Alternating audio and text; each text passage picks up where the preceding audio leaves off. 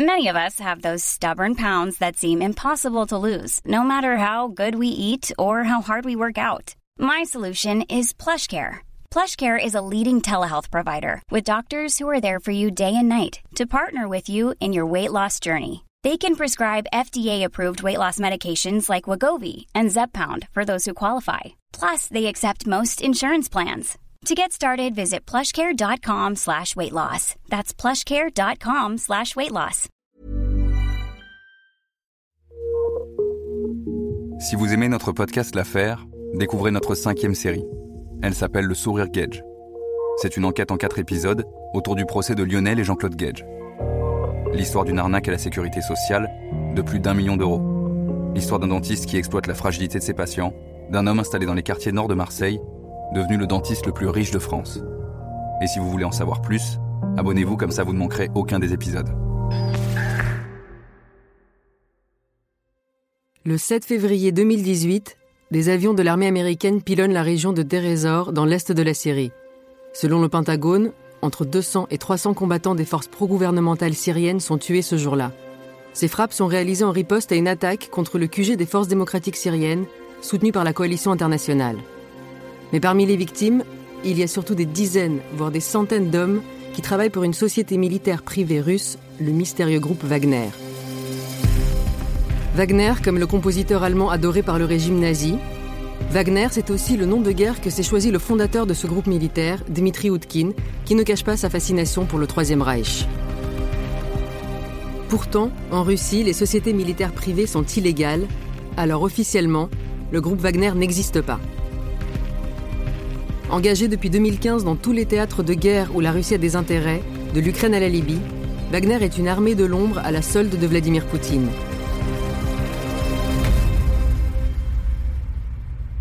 Ces hommes sont tenus responsables de crimes de guerre. En ce moment même, les mercenaires sont déployés en Ukraine, que la Russie a envahi il y a deux mois. Qui sont ces hommes? Comment avancent-ils dans l'ombre d'un pouvoir autoritaire et influent-ils sur la géopolitique des conflits modernes? Marat Gabidouline a accepté de répondre à ces questions. Marat, c'est un ancien commandant de Wagner, aujourd'hui exilé en Europe. Son matricule de l'époque, M0346. Il l'a gardé pendant 4 ans avant de quitter l'organisation, désabusée, en 2019. Je suis Véronica Dorman et vous écoutez l'affaire M0346, Marat, ex-commandant de l'armée Wagner. La société militaire privée qui envoie des mercenaires en Syrie. Tu as vendu ta vie à une société militaire. Elle fait de toi ce qu'elle veut. Les mercenaires russes de l'organisation Wagner sont en embuscade. Il ne manquerait plus que Wagner soit indirectement payé par l'aide occidentale qui porte le Mali à bout de bras. Le fameux groupe Wagner, considéré comme l'armée secrète de, de Poutine.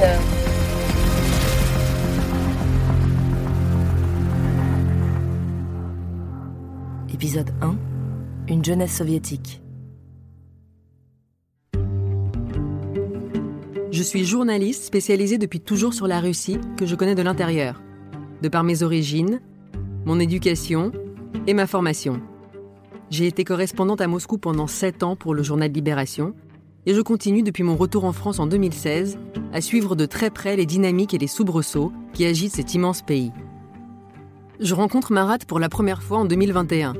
Il vient d'accepter de parler à visage découvert aux réalisatrices Ksenia Bolchakova et Alexandra Jousset pour leur documentaire Wagner, l'armée de l'ombre de Poutine. Il a aussi écrit un livre en Russie sur les missions de Diet Martin, son nom de guerre, au sein de la société militaire privée ou SMP. Ce livre est édité en français au printemps 2022 pour la maison Michel Lafon, et c'est moi qui l'ai traduit. À l'époque où je le rencontre, beaucoup d'informations circulent déjà sur ces hommes à la solde du Kremlin, dans les coulisses de toutes les guerres hybrides que mène la Russie. En Ukraine, en Syrie, en Centrafrique. On connaît même quelques visages, notamment ceux des mercenaires qui se sont filmés lors d'une séance de torture et de mise à mort d'un Syrien. La vidéo macabre a fait le tour du monde. On sait aussi que la SMP a été créée par un ex-commandant du renseignement militaire russe, Dmitri Utkin, alias Wagner, qui apparaît parfois sous les ordres du Kremlin dans l'entourage de Vladimir Poutine et qu'elle serait financée par un autre proche du président russe, l'homme d'affaires Yevgeny Prigogine, surnommé le cuisinier de Poutine. Mais il existe très peu de témoignages à la première personne sur les activités clandestines de la compagnie, comme les mercenaires l'appellent entre eux, qui n'a aucune existence légale. Marat Gabidouline n'est pas un repenti, c'est un déçu, un désillusionné. Il est né, il a grandi dans une famille soviétique éduquée, il a fait de bonnes études, et peut-être qu'il n'aurait pas dû se retrouver en compagnie de tueurs à gages. En russe, mercenaires et tueurs à gages se traduisent par le même terme, nayomnik. Il a les outils intellectuels qui lui ont permis de procéder à une introspection et de porter un regard analytique à la fois sur le fonctionnement interne de Wagner et sur le rôle qui a été assigné aux mercenaires dans la politique étrangère du Kremlin. C'est l'intérêt essentiel de son témoignage. Le but de ce podcast n'est pas de défendre ou de présenter sous un jour glorieux cette armée de l'ombre. Marat insiste lourdement là-dessus. Lui, il veut dénoncer la duplicité et l'hypocrisie du régime russe, qui ment à son peuple et au monde entier. Marat l'assure, il n'a jamais été témoin des crimes de guerre dont sont accusés les hommes de Wagner en Syrie, en Centrafrique ou au Mali. Il ne nie pas que de telles exactions ont pu être commises par les mercenaires, mais il refuse de le confirmer. La guerre que mène la Russie en Ukraine aujourd'hui l'horripile. Selon lui, c'est un génocide contre le peuple ukrainien. Pour commencer notre podcast, j'ai voulu l'interroger plus longuement sur son enfance et son adolescence dans l'Union soviétique en déclin.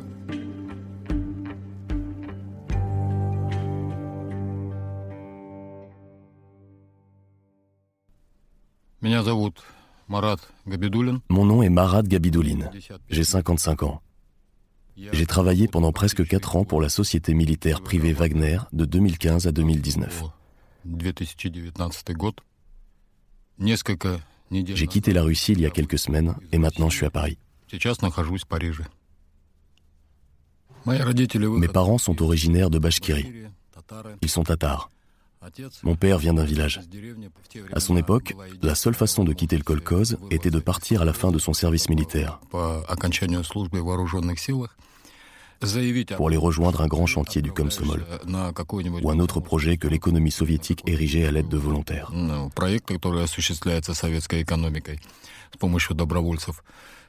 Il a fait ça et il n'est pas retourné dans son village.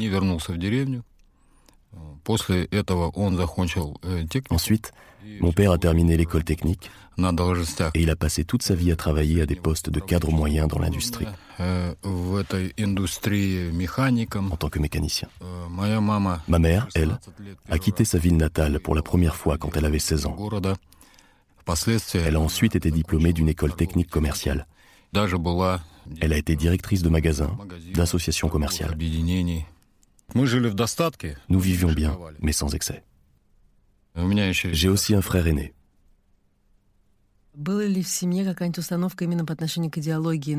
Vos parents étaient-ils de très fervents communistes ou des soviétiques ordinaires qui s'accommodaient de l'idéologie parce qu'il le fallait bien?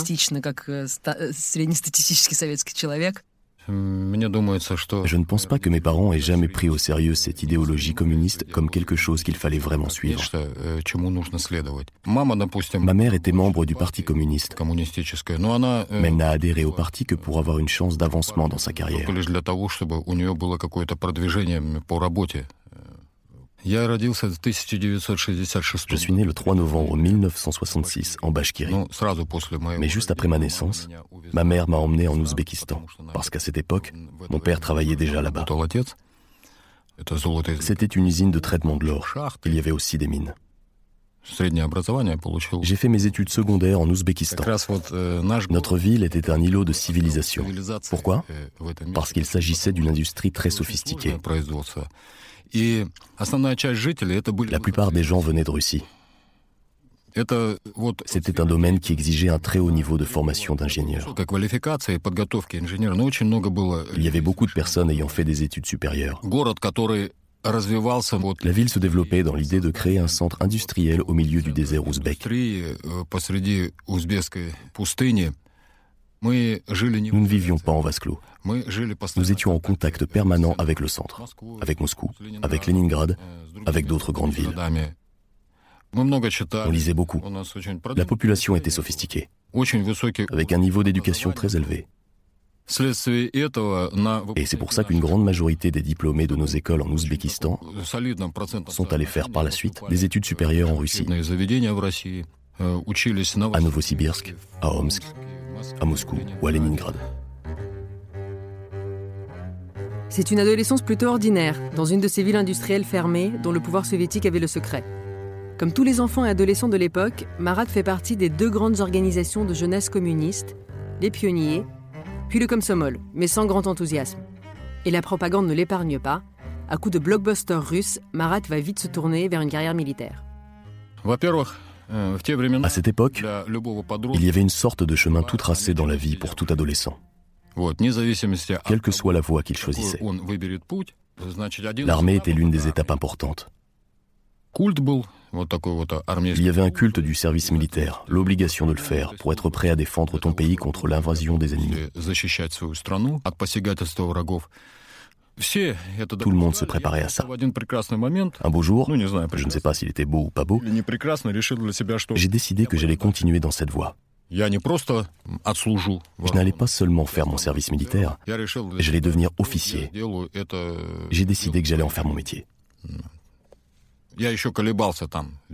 Au lycée, en entamant le processus de candidature, je n'étais pas encore sûr de l'école militaire où j'allais postuler.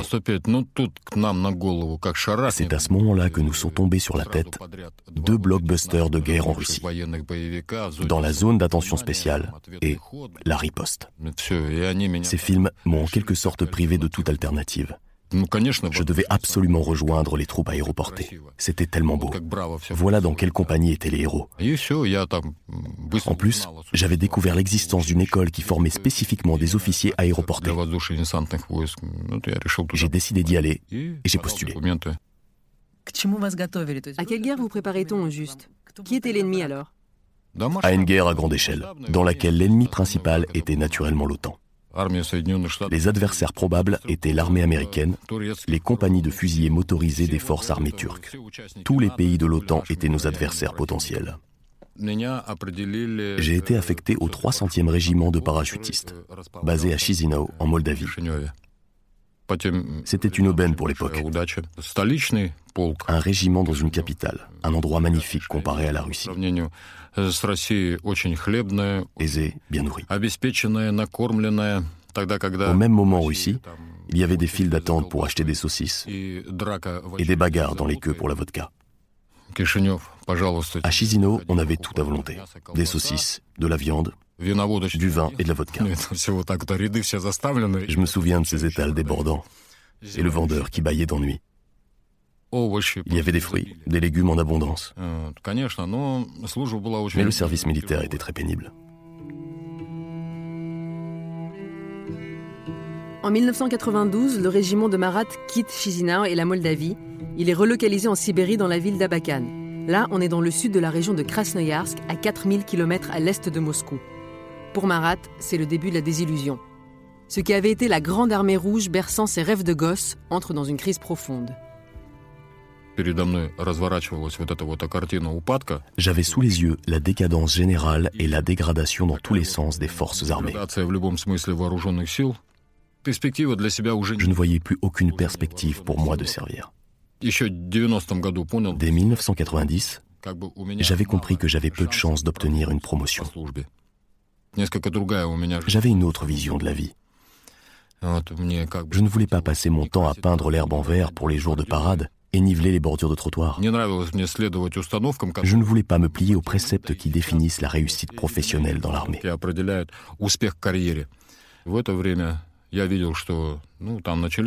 En même temps, je voyais bien que les difficultés arrivaient. Des très bonnes conditions de vie à Chisinau, on a été parachuté dans une vraie décharge. Nous sommes arrivés en octobre en Sibérie. Il n'y avait pas de chauffage dans les baraquements. Nous avons dû installer nous-mêmes les poêles et la moitié des vitres étaient cassées. Il n'y avait pas de système de canalisation. Puis il y a eu des retards dans le paiement des salaires. Et même quand on recevait notre paye, on ne se sentait pas rassasié. On ne pouvait pas acheter grand-chose avec cet argent. Il fallait vivre chichement. Ce n'était pas ce à quoi nous étions habitués. Et puis une occasion s'est présentée, sur les conseils d'un vieil ami, de quitter les forces armées pour rejoindre une autre structure. J'ai posé ma démission. À la fin de l'année 1993, je me suis retrouvé sans activité. Je devais trouver un moyen de subsistance. J'avais été très actif en dehors de la garnison. Parce que je faisais du sport. Je m'entraînais dans une salle de boxe. Je m'entraînais avec les gars du coin qui faisaient du combat à main nue.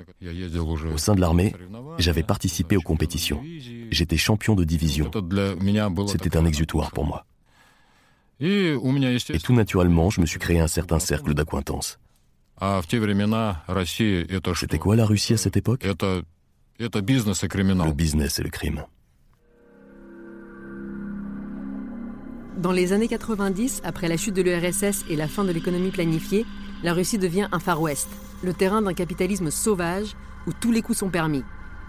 Les hommes d'affaires graissent la patte des politiques, qui sont à la colle avec les forces de l'ordre. Le monde du crime organisé se confond avec celui de l'entreprise.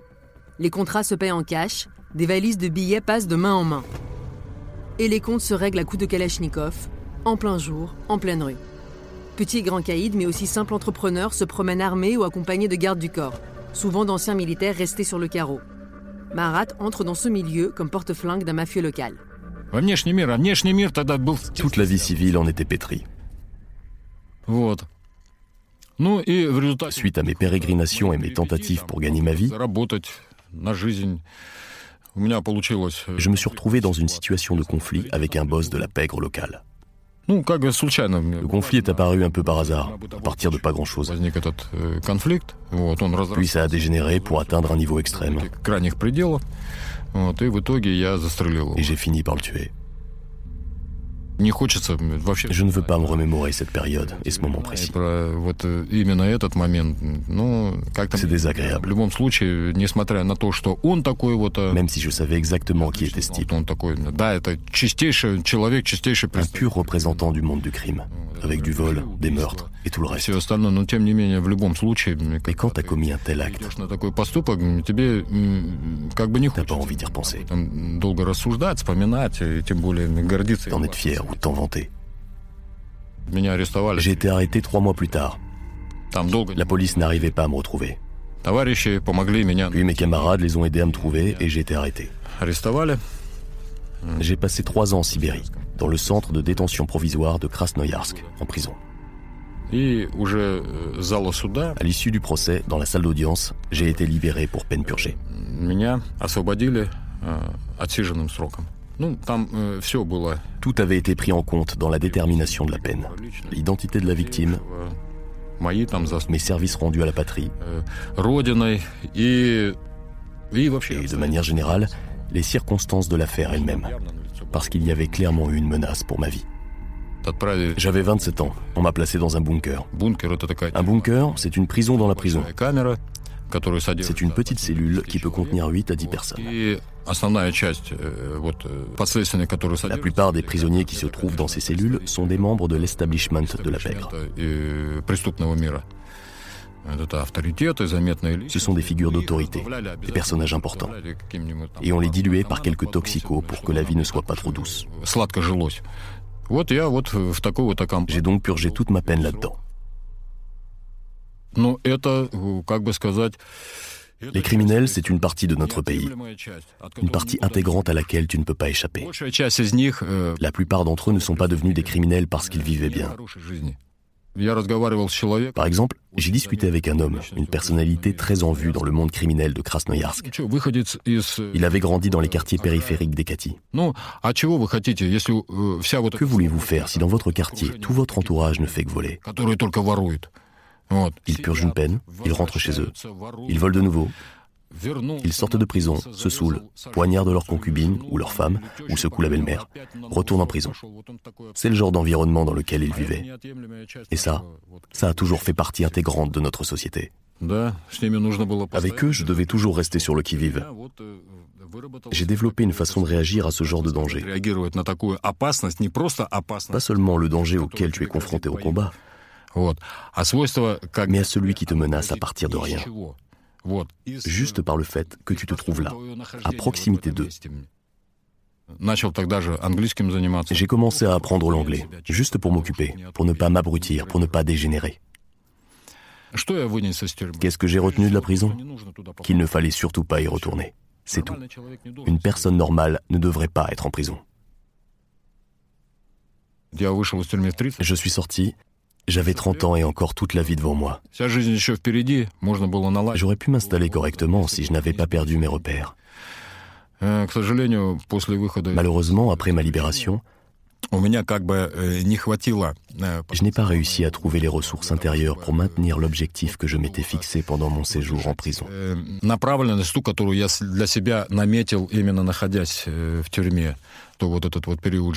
C'est une période que j'ai tout simplement rayée de ma vie. J'ai commis une transgression très grave envers moi-même. Je n'avais aucun but dans la vie, aucune structure concrète. Ce n'était que de l'agitation, du remue-ménage, rien de plus.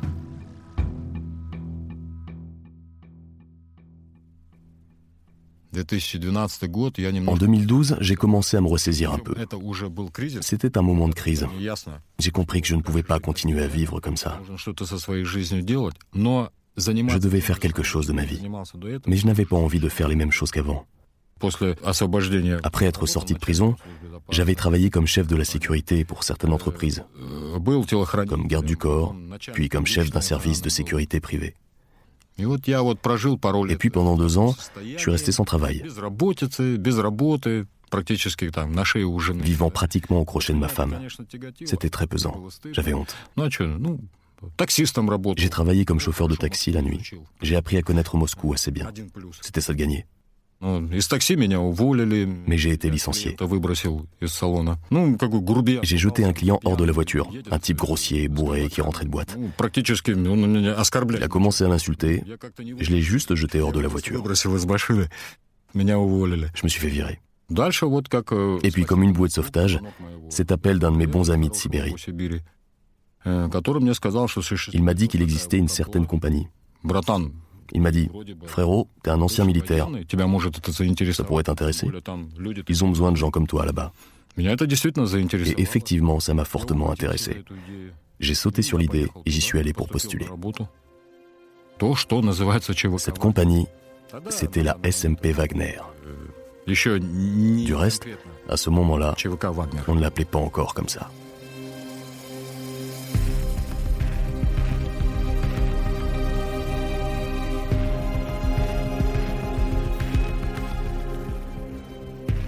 Vous venez d'écouter l'affaire M0346, Marat, ex-commandant de l'armée Wagner. Un podcast original de Paradiso Media en partenariat avec les éditions Michel Lafon. Écrit et interprété par Véronica Dorman et avec la participation de Marat Gabidouline. Anne-Cécile Kiri et Louis Daboussi sont producteurs. Laurier Fourniot a réalisé les épisodes. Marin Grisot a monté les épisodes. Théo Albaric a mixé les épisodes et Amy Faconi est assistante de production. Le doublage est de Guillaume Desmarchelier Lorenzo Benedetti et Benoît Dunègre sont producteurs délégués.